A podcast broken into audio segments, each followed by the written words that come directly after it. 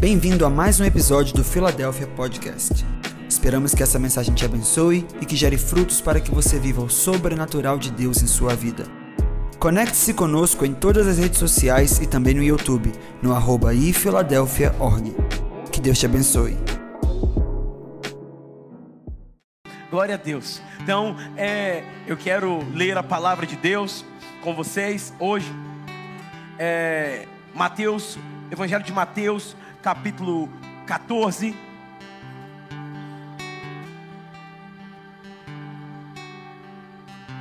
Evangelho de Mateus, capítulo 14.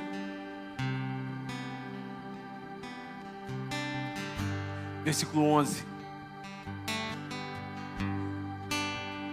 Aleluia.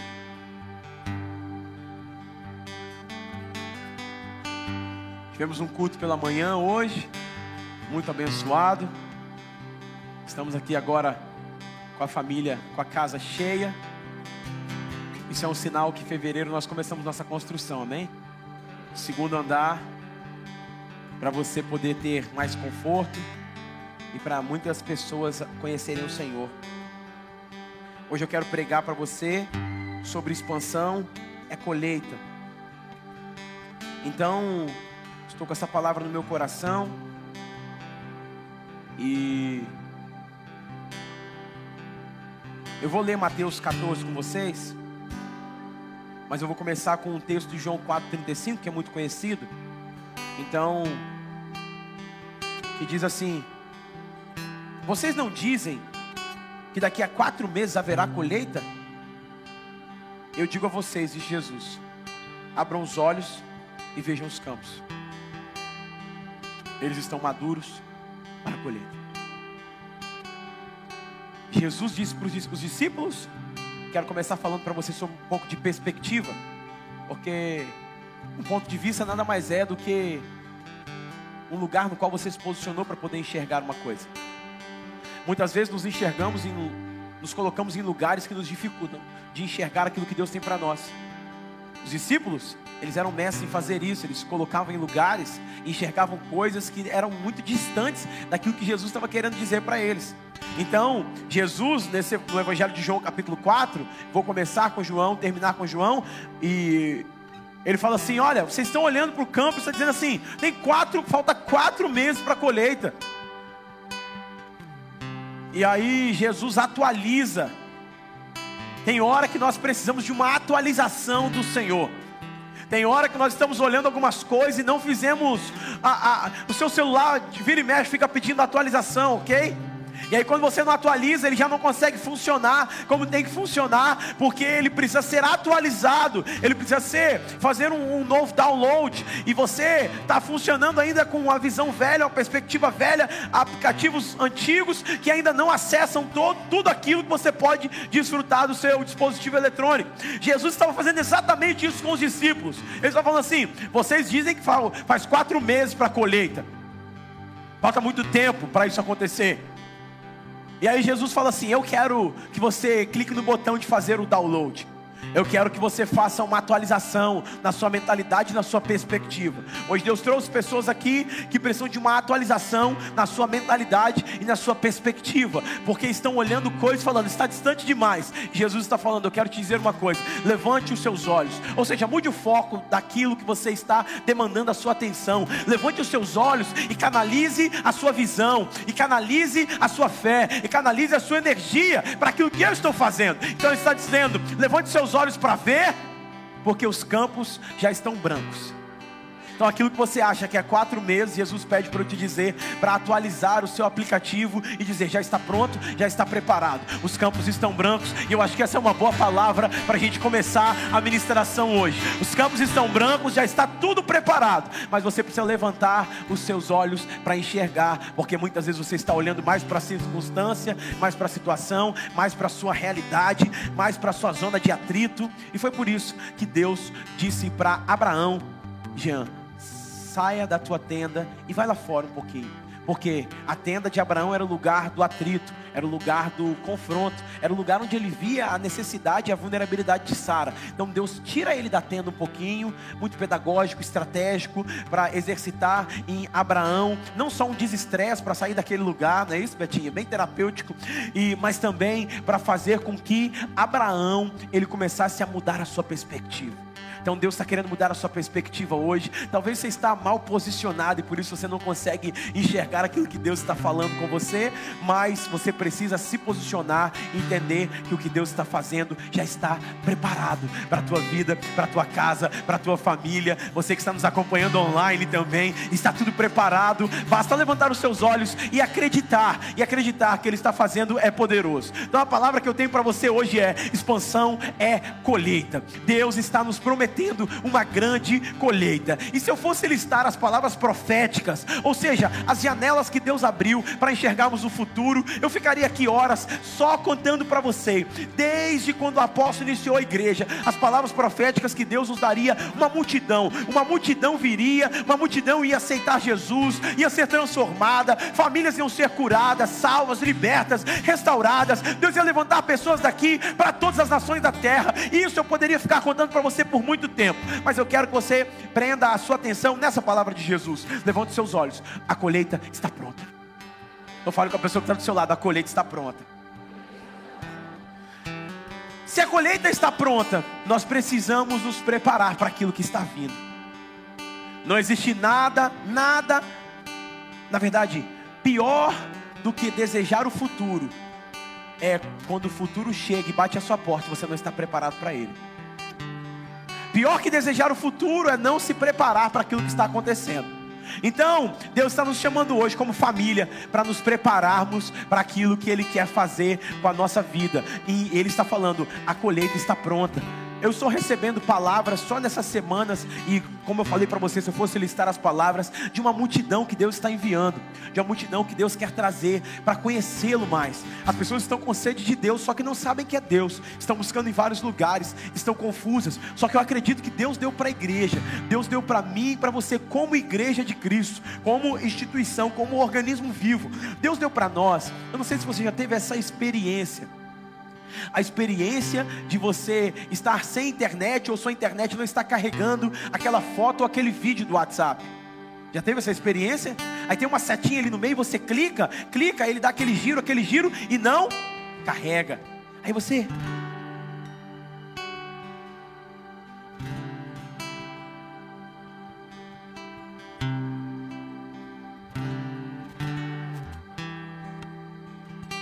Não fique rindo que você se entrega.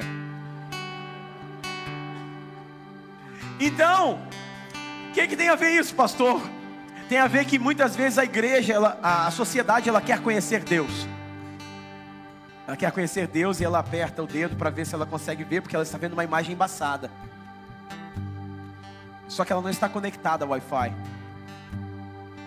A igreja é a ponte que vai conectar a sociedade, as pessoas até Deus.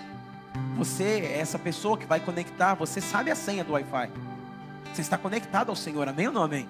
Então você pode dar para ela esse acesso por meio de Jesus Cristo. Então, tudo é uma questão de perspectiva. Os discípulos tinham uma perspectiva de que faltava quatro meses. Mas Jesus falou: está pronto, está preparado. Está pronto, está preparado. Está pronto para mim, para você? Está preparado? Para nós, como família Filadélfia, as pessoas estão buscando por Jesus, elas estão procurando por pessoas que querem abrir a sua boca compartilhar o seu pão. E é sobre isso que eu quero pregar para vocês aqui hoje, Mateus capítulo 14, versículo, versículo 11 que eu pedi para abrir, foi isso? Então me dá de presente sua atenção. É... Foi trazida a cabeça num prato e dada à jovem. Eu sei que esse não era um bom texto para eu começar, mas eu vou te explicar. Que levou a sua mãe. Então vieram os seus discípulos, versículo 12. Levaram o corpo e o sepultaram. Depois foram anunciar a Jesus. Jesus, ouvindo isso, retirou-se dali num barco para um lugar, para um lugar à parte, particular sabendo as multidões vieram de todas as cidades e o seguiram por terra. Desembarcando, viu Jesus, uma grande multidão, compadeceu-se delas e curou os enfermos. Ao cair da tarde, os discípulos vieram a Jesus e lhe disseram: O lugar é deserto. Vai, a hora já está adiantada. Despede a multidão. Fala comigo assim: despede a multidão. Para que indo pelas aldeias eles comprem comida para comer. Jesus, porém, lhes respondeu: Não, não vamos despedir, não precisa retirar-lhes.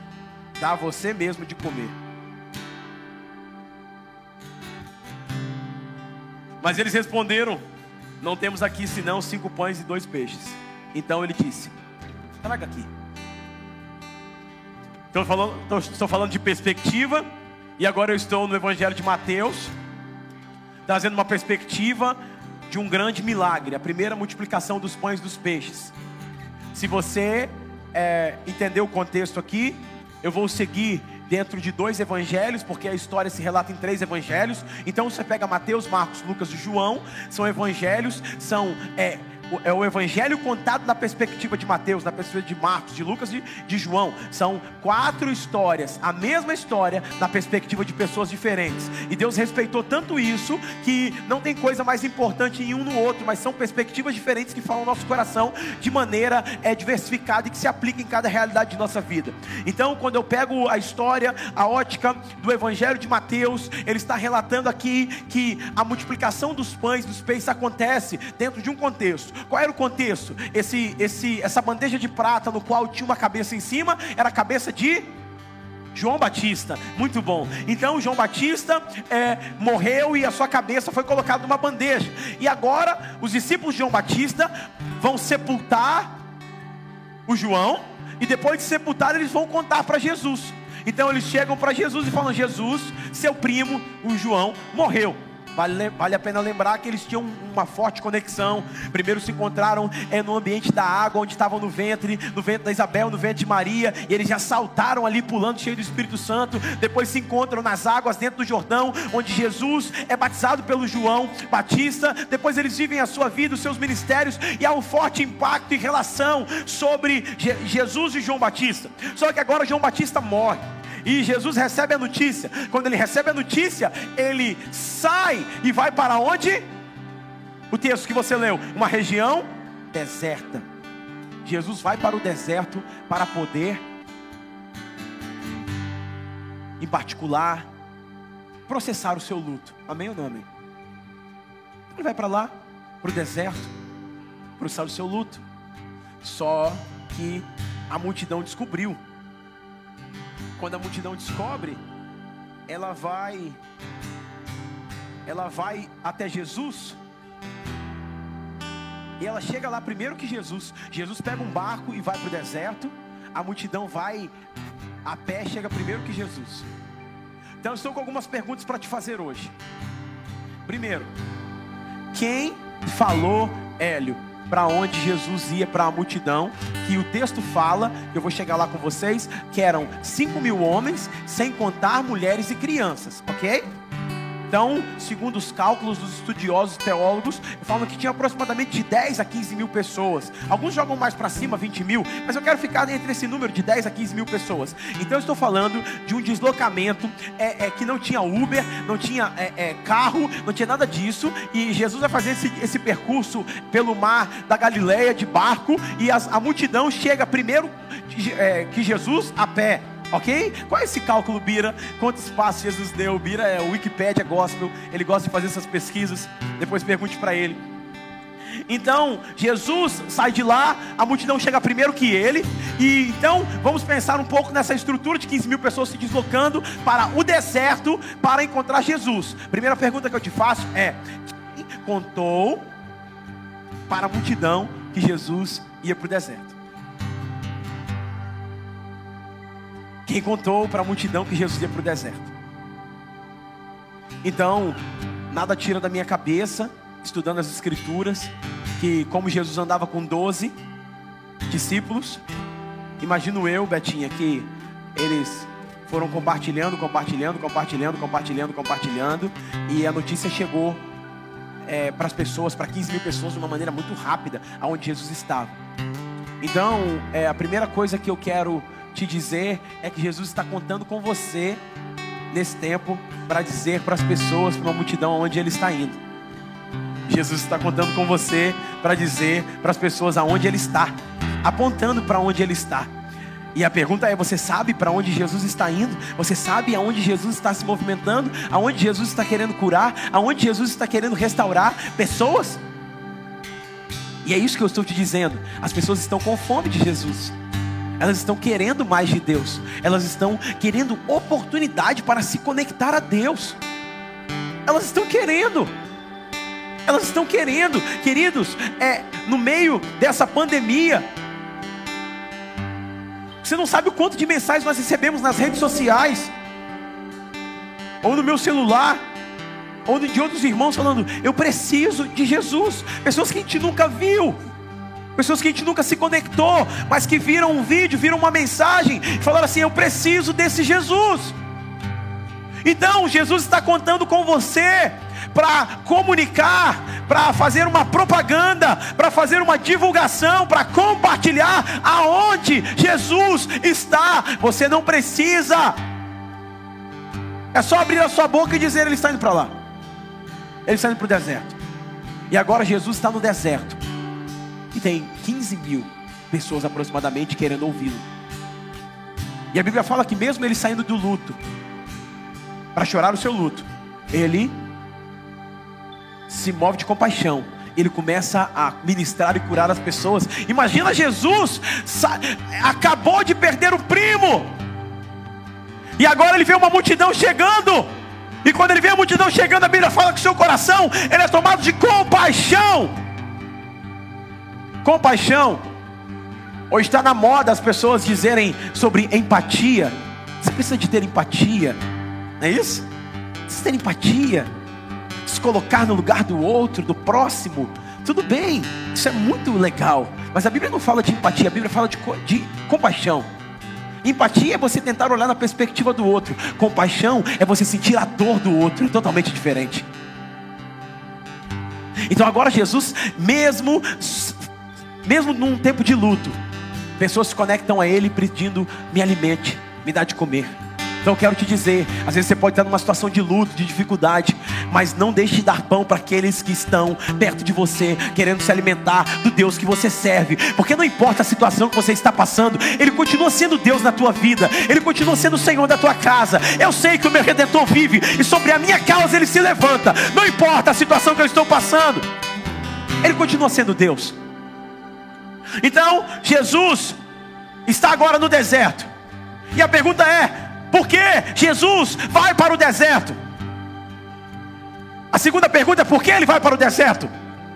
Porque ele quer ter um tempo em particular para poder processar tudo que ele viveu. Só que agora, eu acredito que Deus usa situações que nós começamos e nós achávamos que era só para processar o luto, mas Deus estava escondendo atrás disso um milagre. Tem situações que você está passando que acha que é só para processar alguma coisa na tua vida, mas Deus está escondendo atrás dessa situação milagres poderosos para poder usar a tua vida. E essa situação que você está passando, Deus também vai usá-la para glorificar o nome dele, para que a sua vida seja o testemunho do que ele pode fazer. Então fale com o irmão que está do seu lado. Deus também vai usar isso se não veio de Deus, vai ser usado por Deus. Fale com ele. Se não veio de Deus, vai ser usado por Deus. Essa é uma boa palavra, porque tem coisa que não veio de Deus para a tua vida, mas Ele vai transformar a maldição em bênção. Se não veio de Deus, será transformado por Ele. Se não veio de Deus, será transformado por Ele. Se não veio de Deus, será usado por Deus. Pastor, não estou aguentando essa situação. Não, não, não, ah, não pode ser que Deus me colocou nessa. Se não veio de Deus, vai ser usado por Deus para que você possa ser testemunho e usar de testemunho para que o nome dele seja glorificado. Não importa o deserto que você está passando. Se não veio de Deus, será transformado por Deus. Eu estou pregando para alguém hoje que precisa ouvir essa palavra. Não é possível que isso veio de Deus para mim. Mas se não veio de Deus, será usado por Deus. Aleluia. Glória a Deus. Então vamos lá. Isso é uma boa introdução. Jesus, Deus usa situações para potencializar aquilo que Ele quer fazer. Jesus sai para o deserto para poder ficar sozinho um pouco. Mas quando ele chega lá, tem uma multidão esperando ele. Quando a multidão chega lá, eu acredito que a perspectiva começa a mudar. Porque ele foi para o deserto? Porque era o lugar que comportava 15 mil pessoas para poder ouvi-lo. Então, às vezes você está em lugares que você acha que são ambientes é, inapropriados para você, mas talvez é nesses lugares que Deus está te botando para falar para uma multidão que está precisando de ouvir a palavra que exatamente está na sua boca. e é interessante que João Batista também tinha uma igreja no deserto, pastor Neuzares. E agora, com a morte de João Batista, a multidão já não, não, não tinha um pastor para liderá-los. Só que agora Jesus vai justamente para o deserto para sofrer, para chorar o seu luto. E agora ele se encontra com uma igreja que João Batista estava pastoreando, que agora também está no deserto. Então, por que Jesus foi para o deserto? Porque para servir as pessoas estão com tanta fome de Deus que não importa o lugar, elas vão. Elas só precisam que tenha a presença de Deus. Muitas vezes nós ficamos dando tanta desculpa para as coisas, mas se Deus está presente, as pessoas são atraídas por Deus. O que atrai as pessoas é a presença de Deus. Amém ou não amém? Mas só que você pode, é, precisa entender uma coisa: que a igreja por muito tempo está usando é, uma frase, pregue se for preciso, use palavras. E nós usamos muito essas frases, né? Não é isso, é, pastores? É, pregue se for preciso, use palavras. Isso quer dizer que é uma perspectiva onde seu testemunho falha mais do que as palavras saindo da sua boca. Ok, até aqui? Ok, muito bom. Só que nós esquecemos que como crerão se não há quem pregue? Então você pode usar o pregue, se for preciso, use palavras, mas você não pode esquecer que o Evangelho precisa ser proclamado para que haja fé. Porque a fé vem pelo ouvir e ouvir a palavra de Deus. E quando você ouve a palavra de Deus, precisa de um porta-voz, precisa de alguém que suba nos telhados e proclame que Jesus Cristo é o Senhor. E agora, agora, a multidão está no deserto justamente querendo ouvir isso. E Deus está chamando você para abrir a sua boca no ano de 2022 para poder proclamar que Jesus é o Senhor, que Ele tem a resposta que a sociedade não tem, que os governos não têm, que a economia não tem, mas Jesus tem a resposta. Jesus tem a resposta. Amém ou não amém?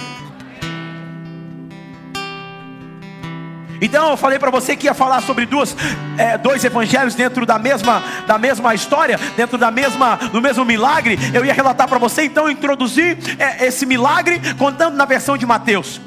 Mas agora eu quero que você vá para o Evangelho de João, capítulo 6, que é o mesmo milagre contado na perspectiva do apóstolo João. Vocês estão comigo, amém ou não amém? Então, o Evangelho de João, capítulo 6. Eu estou falando que expansão é colheita, amém? Glória a Deus. Evangelho de João, capítulo 6. A primeira multiplicação dos peixes e dos pães. Então, a partir do versículo 5, Jesus levantou os olhos Vendo uma grande multidão que se aproximava, Jesus disse a Filipe: Filipe, onde compraremos pão para esse povo comer? Versículo 6. Ele fez essa pergunta apenas para pôr à prova, porque ele sabia, ele tinha em mente o que ia fazer. Deus sabe o que vai fazer na sua vida, mas muitas vezes ele te coloca em situações de provas não é isso. Mas ele sabe o que vai fazer. Ele não perdeu o controle. Ele não perdeu o controle. Então ele faz pergunta, muitas vezes não querendo resposta, mas para testar a sua fé e o seu coração. Jesus pergunta a Felipe: Felipe, onde vamos comprar pão? Coloque no seu Waze, Felipe, onde está a padaria mais perto aqui da região. Felipe, eu queria saber se o iFood está funcionando hoje para entregar 22 mil pães com mortadela e Coca-Cola. Felipe, é, eu queria saber se você pode me dar um relatório financeiro ou você pode. Felipe, fala, nem se a gente tivesse dinheiro. Tipo assim. é impressionante isso, né? Nem se a gente tivesse dinheiro, coisa que a gente não tem, para poder comprar pão, porque aqui não tem lugar para comprar pão. Então, nem o dinheiro ia resolver o nosso problema. Então, Felipe, na perspectiva de Felipe, Jesus está convidando ele para realizar um milagre, para alimentar a multidão. E Felipe fala: é, Você não conhece a nossa realidade? Aqui esse primeiro tipo de pessoa, que eu sei que não é você, eu falei isso no culto pela manhã, e, mas vou falar para você também que faz parte da minha pregação. É um tipo de pessoa que está sempre colocando o não na frente daquilo que Deus está pedindo. Você pode fazer isso? Não, não, não tem condições. Não, é, e a história, e a Bíblia é recheada de pessoas que falaram isso, né? Não, eu sou pequeno. Não, sou o menor da minha casa. Não, é, eu não tenho dinheiro. Não, eu sou estéreo. Não, eu não posso. Não, meu marido. Não, a Bíblia é recheada de histórias de pessoas que colocaram a mão, mas Deus insiste, porque Deus é um Deus que insiste em pessoas desse jeito.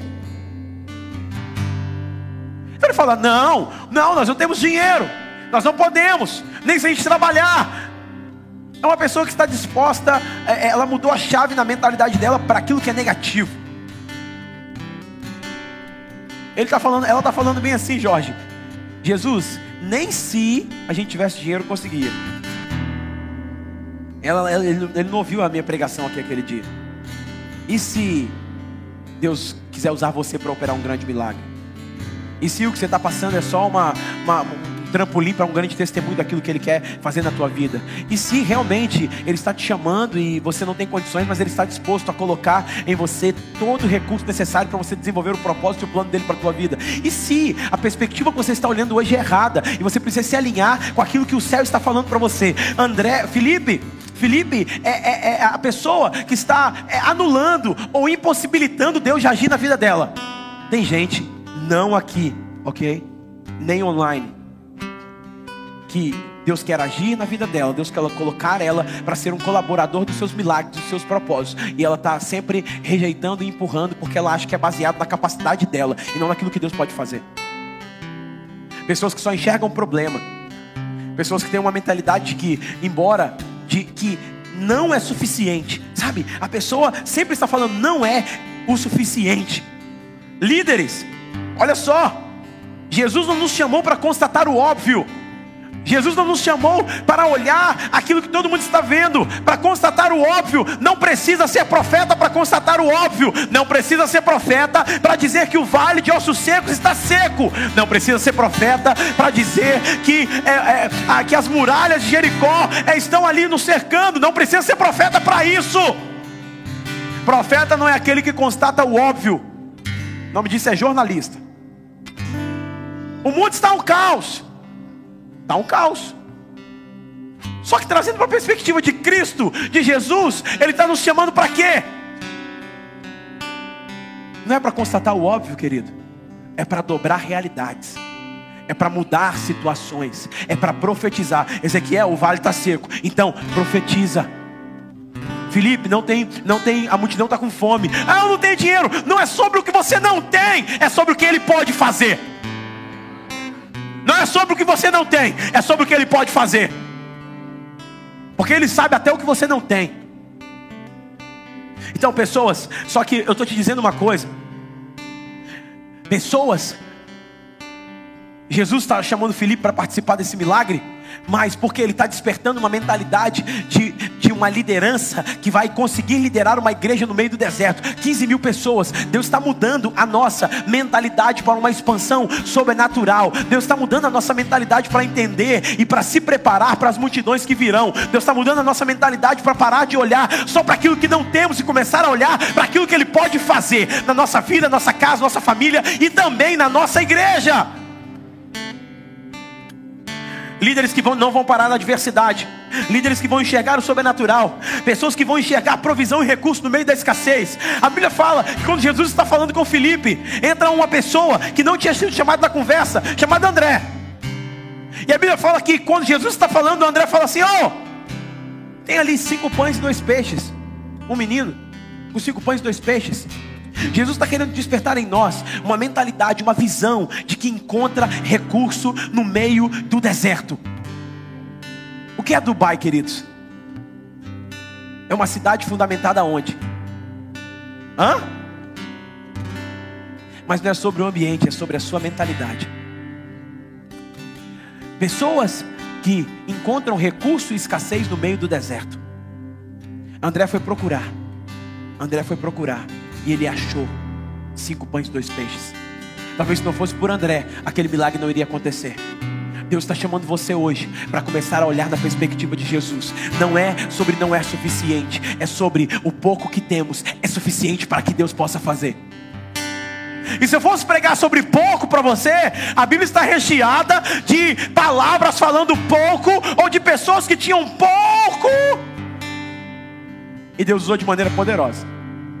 Aquela viúva, ela tinha o quê? Um pouco de farinha, um pouco de azeite. Davi tinha pouca força para poder lutar com Golias. Então, Deus quer usar o seu pouco, porque na mão de Deus o seu pouco se torna muito, é o suficiente para aquilo que Ele quer fazer. Então Deus quer usar pessoas nesse, nesse tempo, nessa colheita. Não é sobre só líderes, é sobre pessoas. E é interessante que o texto, presta atenção, gente. Quando você vê o texto de João e de Mateus, eles estão falando bem assim: eram aproximadamente 5 mil pessoas, sem contar mulheres e crianças. Então o que, que ele está dizendo, Hélio? Que mulheres e crianças não estavam na lista da contagem daquilo que Jesus estava fazendo. O autor não colocou mulheres e crianças na contagem, correto? Então, na hora de procurar as pessoas para o milagre, crianças e mulheres não estavam na lista para operar o milagre. Só que o menino também não estava na lista para operar o milagre. Só que Deus falou comigo: nesse tempo de expansão, eu vou usar até quem não estava na lista para operar milagres e para multiplicar o pão e o peixe. O que quer dizer? Quer dizer que quem estava na lista, Deus vai continuar usando. Mas quem não estava na lista, tem uma janela de graça para que você possa entrar, para operar e para expandir e multiplicar e alimentar a multidão. É isso que Jesus está falando. Davi não estava na lista. Sete irmãos, ele era o oitavo, não foi convidado. O pai dele não pediu o cabelinho dele de gel para ele se apresentar diante de Samuel. Passa um, passa dois, passa três, quatro, cinco, seis, sete. O profeta fala assim: não tem mais ninguém. Ah, tem, tem um, mas ele não está na lista. Ele não está na lista.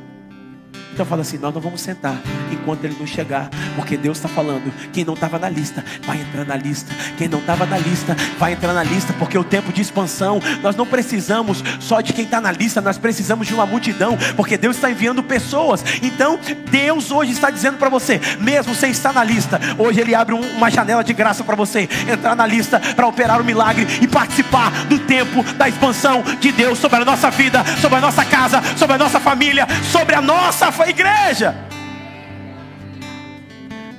Está entendendo o que eu estou falando? Não é somente com pouco, Jesus não usou, é, a princípio, não foi os doze que entregaram, os doze apóstolos que entregaram matéria-prima para ele operar um milagre, foi um menino que não estava na lista. Outra coisa interessante, talvez os seus olhos estão para pessoas te curarem, e os seus olhos não estão esperando que o menino possa te curar, mas Jesus está falando: a sua cura virá, a multiplicação virá, de onde você menos espera.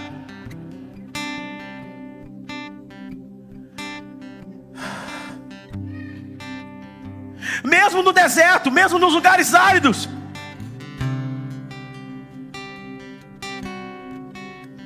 Deus está mudando a nossa mente. Eu fico pensando de quantas pessoas, quantos líderes Quantos líderes precisam para dominar uma cidade, para tomar uma cidade, para ganhar uma cidade para Jesus?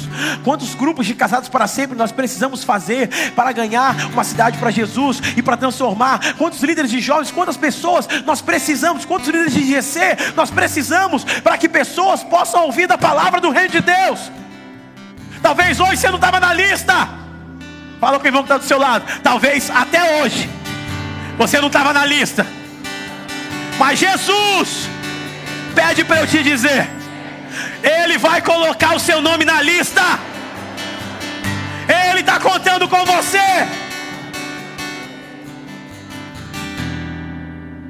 Olha isso. Olha isso. Mateus 14, 15. Fala uma coisa. Quando os discípulos se aproximaram de Jesus, ele viu a multidão, estava curando. E aí os discípulos falaram assim: Mestre, está ficando tarde. Mande a multidão embora. Para que eles possam comprar comida para eles comerem. Para que eles possam se virar sozinhos para que eles possam prover do seu próprio alimento. Manda a multidão embora. Agora, a pergunta que eu faço para nós: por que mandamos as multidões embora? Por que mandamos as multidões embora?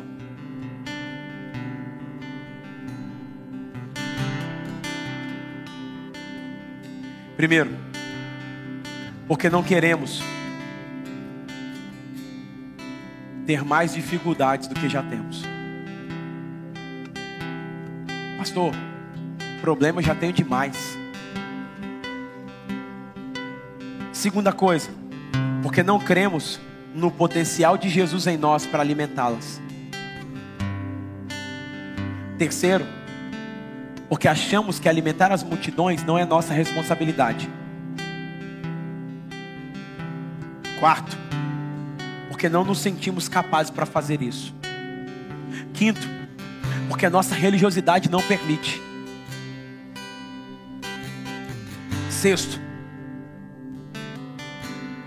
porque estamos ocupados demais com a nossa demanda pessoal.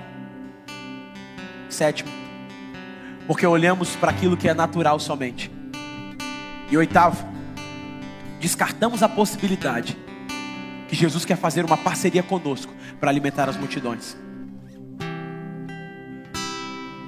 Agora a minha pergunta, a minha pergunta para você é: quem Deus quer usar nessa colheita? Quem Deus quer usar nesse tempo? Quem Deus quer despertar nesse tempo? Nós estamos falando de expansão. Nós estamos falando que Deus vai nos levar a um outro nível. Nós estamos falando que Deus está mudando a nossa, a nossa estrutura, está nos ampliando. Agora, quem Deus quer usar nessa colheita?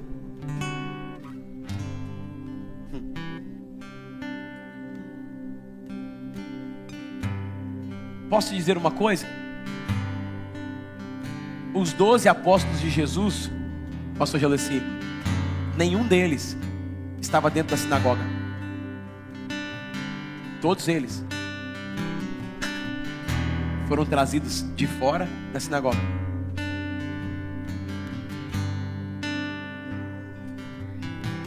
discípulos que não estavam na lista. Tem muita gente que Deus quer usar, salvar através da sua vida. Tem muita gente que Deus quer tocar através de você. O menino não estava na lista. O menino não estava na lista. Rabi não estava na lista. Mas ela foi usada por Deus.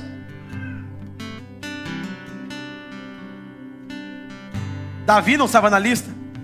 Os leprosos, lembra daqueles leprosos que eu preguei na nova dimensão? Aqueles quatro leprosos que encontraram arraial, eles não estavam na lista, mas Deus quis usá-los. Quem Deus vai usar nesse tempo de colheita? Deus usou um menino. Um menino. E sabe qual o mais poderoso disso? Sabe qual o mais poderoso disso? É que o menino estava carregando algo tão poderoso que era suficiente para alimentar uma multidão. Se o menino tem poder na ótica de Jesus para alimentar uma multidão pelo que ele está carregando, imagine você. Imagine você. Você muitas vezes não sabe o que você carrega, não sabe o que Deus depositou em você, que é poderoso para alimentar uma multidão. Os discípulos falavam: despede a multidão, porque eles queriam comer só para eles irem embora. Aprenda uma coisa com Jesus: Ele nunca manda ninguém com fome embora. Jesus nunca mandou ninguém embora com fome ou com sede. tanto no físico quanto no literal, no espiritual. Ele sempre alimentava as pessoas. E hoje ele está chamando a família Filadélfia: dá vocês de comer. Não mande mais a multidão embora. Não mande mais a multidão embora. Dá você de comer. Você tem o suficiente para alimentar uma multidão. Deus me fez enxergar 10, 15 mil pessoas, irmãos. E Deus me fez enxergar você alimentando a multidão. Fala com a pessoa que está ao seu lado. Deus me fez enxergar você alimentando uma multidão.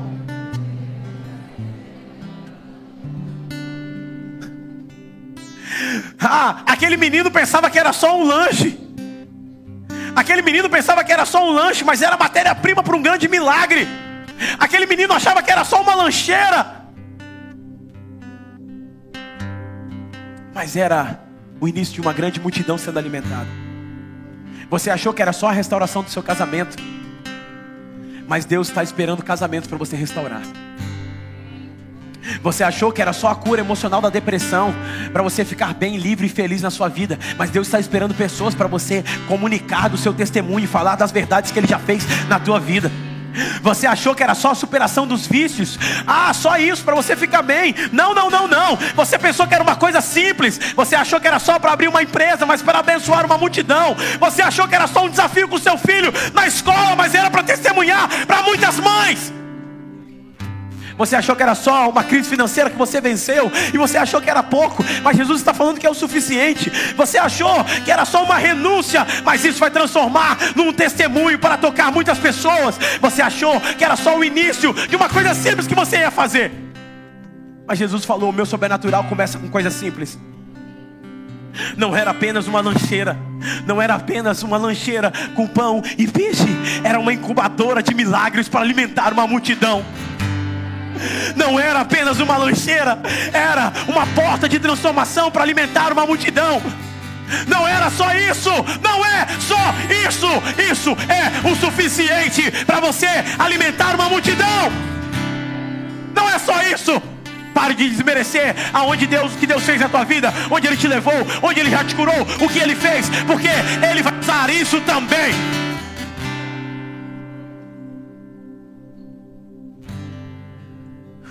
Não é só uma nova etapa de construção, é uma oportunidade para que milhares de famílias possam ser transformadas. Não diga que é só isso. Deus vai usar isso como fator exponencial. Ele vai pegar o pão e os peixes, vai multiplicar a partir de você. Você não sabe o que você está carregando, mas eu te digo hoje: que você está carregando é suficiente para alimentar uma multidão. Ele já te deu pão e peixe, agora dá de comer dá de comer para as pessoas, dá de comer para aqueles que precisam. Sabe de uma coisa? Quando o povo estava no deserto, eles comeram maná. E é interessante, porque a palavra maná, ela se origina propriamente porque eles começaram a ver um pãozinho no chão, vários pães no chão, com um pouquinho, um gostinho de mel. E eles falaram, sabe o que? O que é isso? O que é isso? O que é isso que Deus fez? E aí o nome se originou o quê? Maná. Porque a palavra maná no hebraico é o que é isso? Ótimo. O que é isso? Deus fez tanto milagre na sua vida que no começo dos milagres você falava: O que, é isso? Meu Deus, como o Senhor fez isso comigo? Comece a lembrar de uma coisa que Deus fez na tua vida. Vamos lá. Restaurou sua família, seu casamento, enfim. Comece a lembrar. E no começo você falava: Uau, o que, que, é isso? O que, que, é isso? O que, que Deus fez? Isso é poderoso, isso é maravilhoso. O que é isso? O que é isso? Só que, com o passar do tempo, todos os dias caiu o quê? Caiu o quê, gente? Maná. Então era o que é isso, o que é isso todo dia, o que é isso, o que é isso, o que é isso todo dia, o que é isso, o que é isso todo dia. E aí eles transicionaram do que é isso para isso de novo? De novo, maná? Isso de novo? Não acredito que Deus está fazendo isso de novo. De novo, maná? Não, não, Deus! Quando você. Porque os discípulos queriam mandar a multidão embora? Porque eles queriam guardar o pão. E Deus, a Lu já falou sobre isso do pão escondido. Mas Deus fala que maná não pode ser guardado, maná tem que ser comido e compartilhado. Quando você deixou de compartilhar os milagres de maná, o que é isso na tua vida? Você deixou de se maravilhar com aquilo que Deus fez em você e através de você e começou a falar: Isso de novo? Isso de novo? Isso de novo? Porque, porque já não tem poder, impacto, porque você não compartilha mais com as pessoas. Porque você está tão satisfeito com aquilo que Deus já fez que você já não come mais daquilo. Mas se você colocar perto de quem está muito faminto, ele vai falar: O que é isso? O que é isso? E agora, Jesus está nesse ponto, porque tem uma criança, um menino que tem cinco pães e dois peixes. E agora ele pode compartilhar.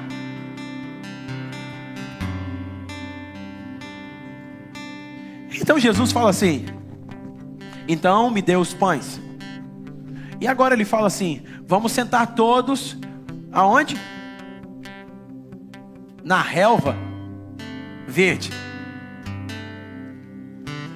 Essa eu vou deixar para Hélio e Luciana. Luciana e Hélio. O começo do texto fala que Jesus estava onde? Aonde, gente? No deserto. E agora, como que ele manda o pessoal sentar numa relva verde?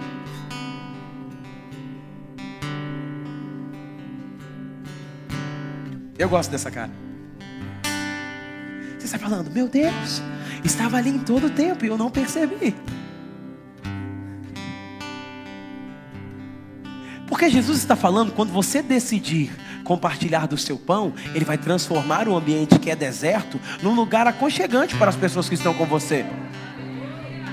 Enquanto você não multiplica o seu pão, você vai achar que o ambiente é deserto. Mas quando você começa a, no seu coração decidir compartilhar o seu pão, você vai ver ambientes sendo transformados pelo poder da palavra de Deus. Não existe ambiente difícil, existe um ambiente que Jesus não entrou ainda. Então ele manda a multidão sentar e ele começa a compartilhar. Então, Deus está chamando você para compartilhar do pão. Amém ou não amém? Deus me falou no ano da expansão. Deus me falou no ano da expansão. Nós estávamos em aproximadamente 900 pessoas no dia 31, um pouco mais. E Deus falou no ano da expansão. Deus me mostrava muitas pessoas sendo batizadas, centenas de pessoas sendo batizadas, centenas de pessoas descendo as águas. Sabe o que Deus falou comigo? Deus me deu esse texto, Deus me deu essa pregação, Deus me mostrou a igreja do deserto, a igreja de 10, 15 mil pessoas, e Deus falou: Eu quero levar a família Filadélfia para esse lugar.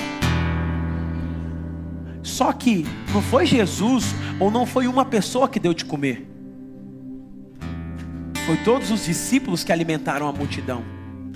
Então hoje Jesus está te convocando para o ano de 2022 para você alimentar a multidão. Deus está falando, é hora de você alimentar a multidão. Então, então é, é, e aqui outra coisa que eu quero também deixar para os irmãos, é interessante, porque a Bíblia fala quando eles multiplicaram, todos se alimentaram e comeram daquilo que precisavam, o suficiente, e sobrou o quê? Hã? Doze cestos cheios. Vamos seguindo comigo. Jesus está saindo para descansar, para, para se renovar nas suas emoções sobre o luto que ele está vivendo do seu primo João, correto?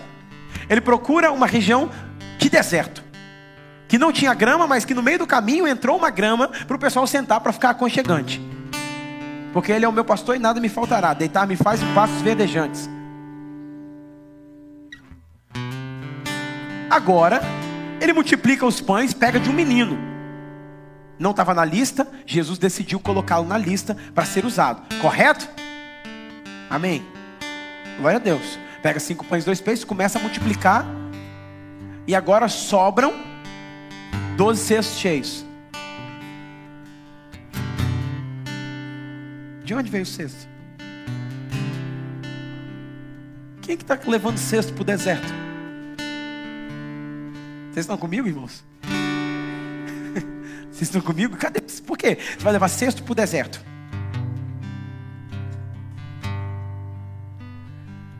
Tudo bem, não sei de onde veio o cesto, mas a Bíblia fala que tinha um cesto, o cesto estava lá. Só que o que significa o cesto para mim e para você? Não adianta ter multiplicação se você não preparar uma estrutura para reter aquilo que Deus está multiplicando. Aqui é o ponto.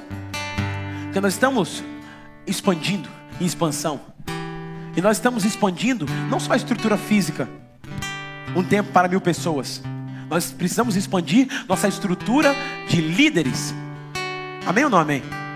Uma irmã teve um sonho comigo, pastor Eli teve um sonho, que ela falou bem assim: Eu via vocês ungindo muitos pastores. E falou que a igreja estava tão cheia, tão cheia, tão cheia, que a gente pedia desculpa de tão cheia que a igreja estava. E já era no templo em cima. Duas pessoas acreditaram. Glória a Deus por vocês.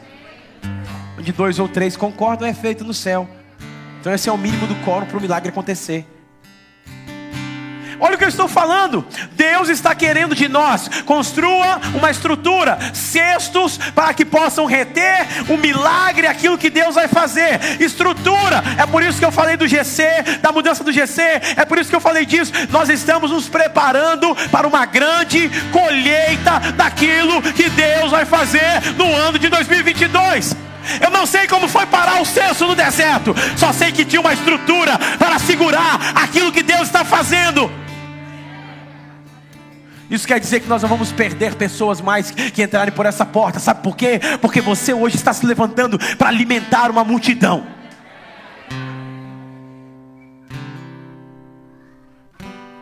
Deus está nos dando estrutura no meio do deserto.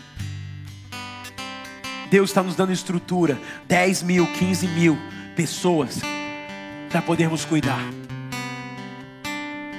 Expansão. Como reter o que Deus está fazendo? Construa estruturas que possam reter aquilo que Ele está fazendo.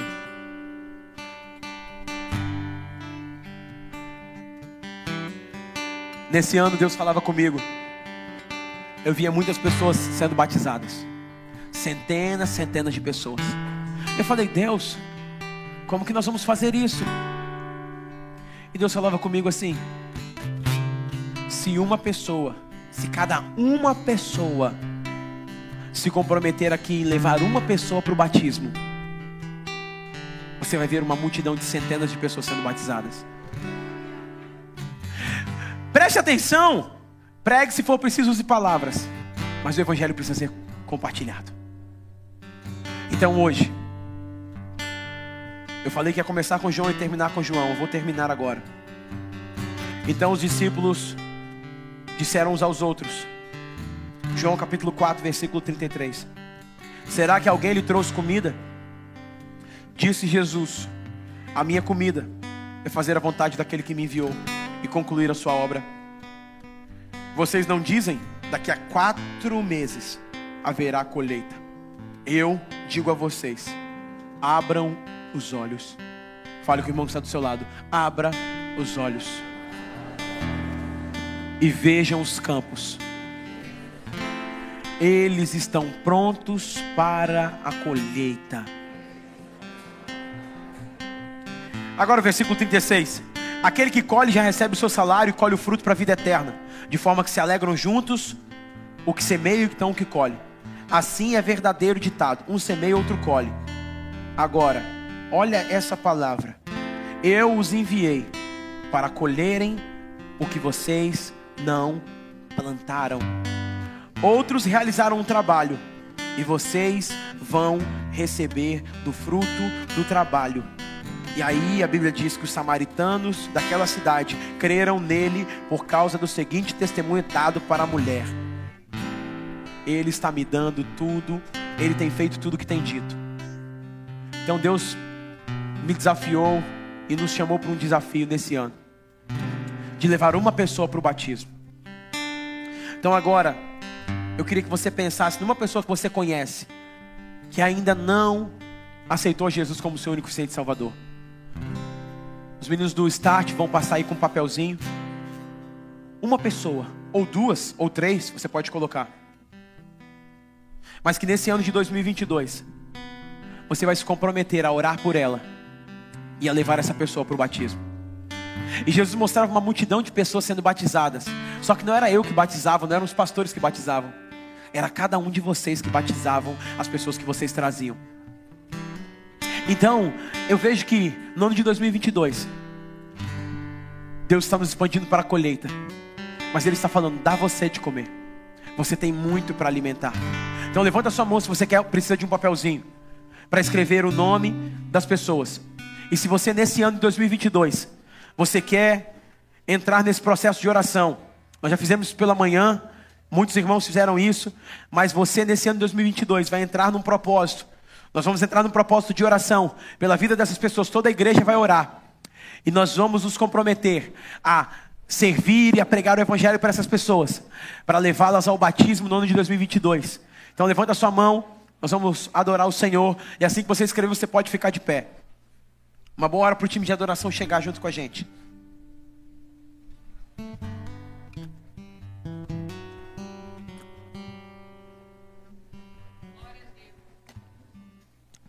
Uhum. Você vai cantar?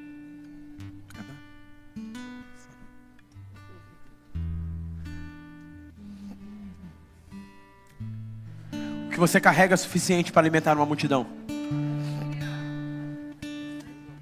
Que você carrega é suficiente para alimentar uma multidão? Mas como quererão se não há quem pregue?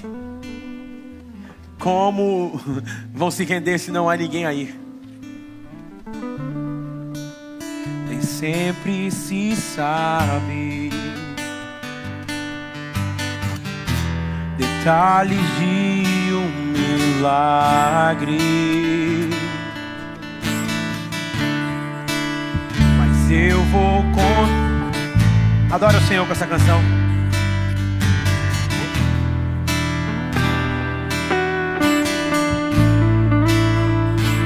que um dia levantou, que um dia levantou bem cedo, me perguntou com medo, aonde é?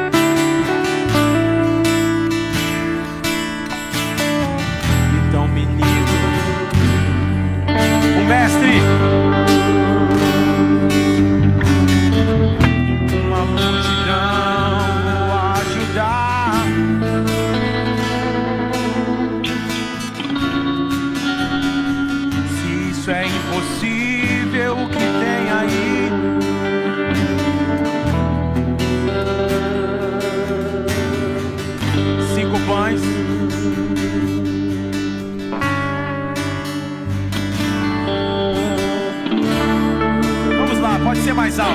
Quem poderia imaginar?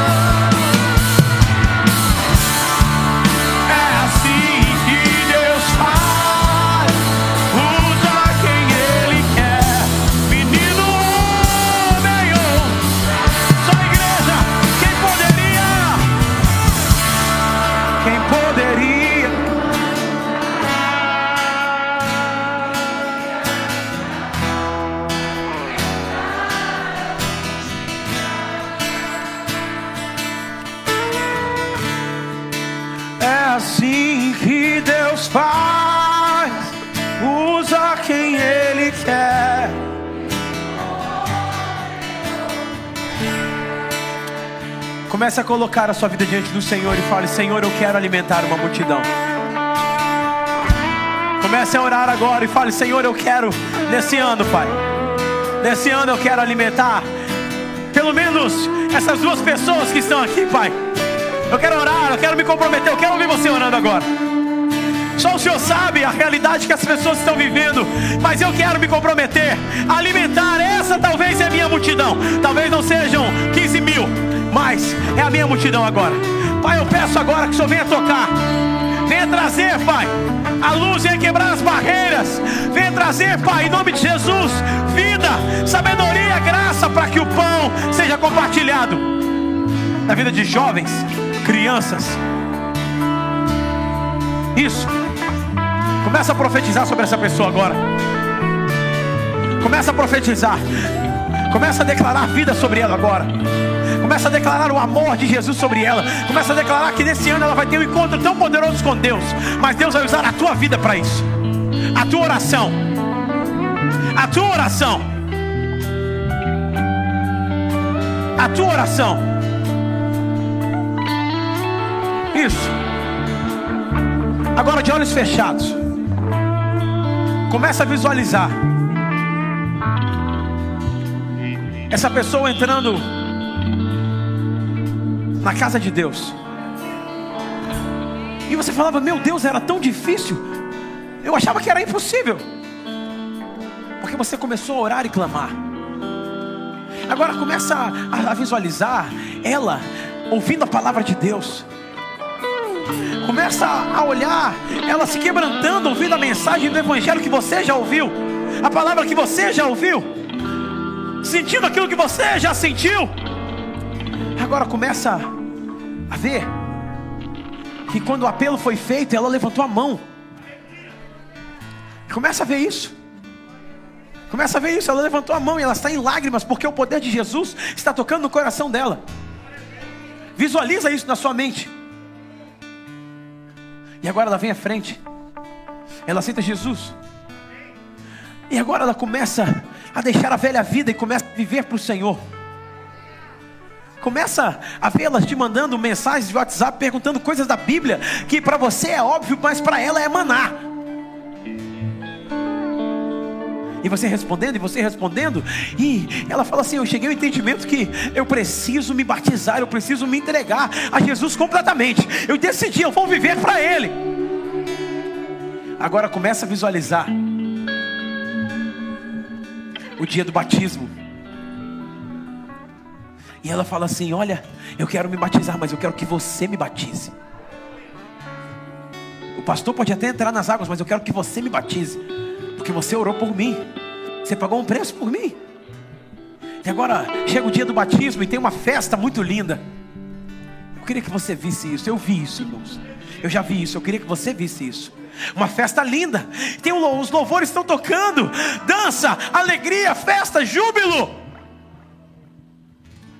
E ela está lá. E você está lá junto com ela. E agora, ela entra nas águas. E você entra junto com ela. E ela confessa Jesus. Uma declaração pública de fé. E você mergulha ela nas águas. Sinta ela sendo mergulhada nas águas agora.